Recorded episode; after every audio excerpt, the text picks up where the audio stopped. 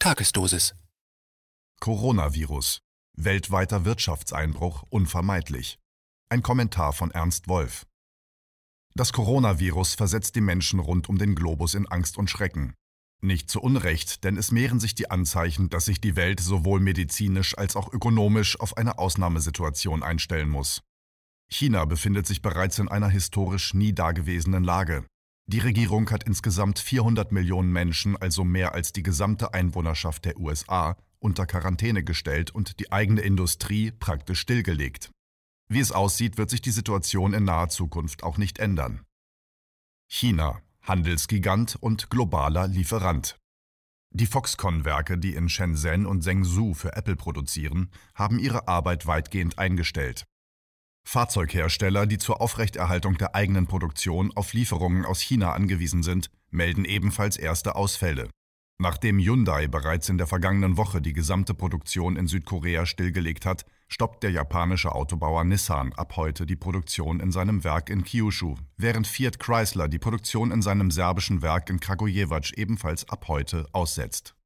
Dazu entfällt China zurzeit als Absatzmarkt für die gesamte globale Autoindustrie, wodurch zum Beispiel der VW-Konzern auf 40 Prozent seiner für den Export bestimmten Fahrzeuge sitzen bleibt. Noch abhängiger von China ist die Pharmaindustrie. 80 bis 90 Prozent der weltweit vertriebenen Medikamente werden in China und Indien hergestellt. 97 Prozent der in den USA verkauften Antibiotika kommen aus China. Diese nüchternen Zahlen bedeuten, der IT-Gigant Apple wird in absehbarer Zeit Lieferausfälle verbuchen, die Beschäftigten in der Automobilbranche werden sich auf Kurzarbeit und Entlassungen einstellen und schwerkranke Menschen in aller Welt werden mit erheblichen Engpässen bei der Versorgung mit Medikamenten rechnen müssen. China reißt die Welt mit sich in den Abgrund. Aber das ist noch lange nicht alles. China betreibt mit der neuen Seidenstraße zurzeit das größte Wirtschaftsprojekt in der gesamten Geschichte der Menschheit und hat bereits in mehr als 60 Ländern hunderte Billionen Yuan investiert.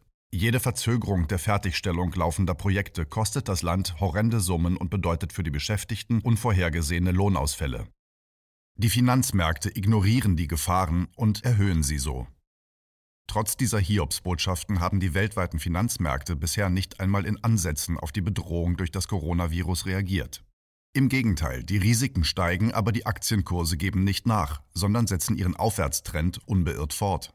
Das liegt aber nicht etwa daran, dass Großinvestoren die Gefahren nicht sehen. Es ist vielmehr eine Folge der Politik der Zentralbanken.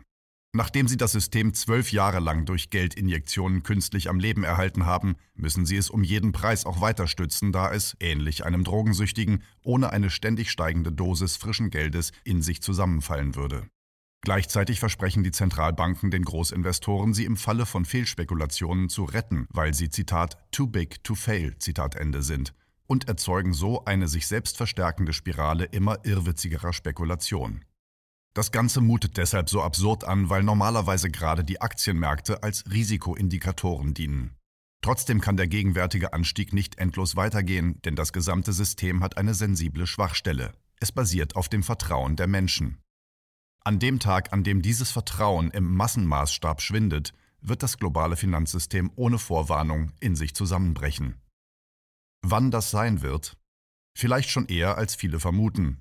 Sollte in China kein Wunder passieren, dürfte ein Andauern des Wirtschaftsstillstandes über mehrere Wochen ausreichen, um den Kollaps herbeizuführen.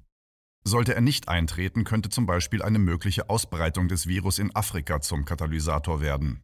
Wegen der medizinischen Mangelversorgung in fast allen afrikanischen Ländern müsste Europa dann mit einer Flüchtlingswelle rechnen, die alles, was der Kontinent bisher erlebt hat, in den Schatten stellen würde und die möglicherweise nicht nur einen Finanzkollaps, sondern sogar einen Zusammenbruch ganzer Gesellschaftssysteme zur Folge hätte.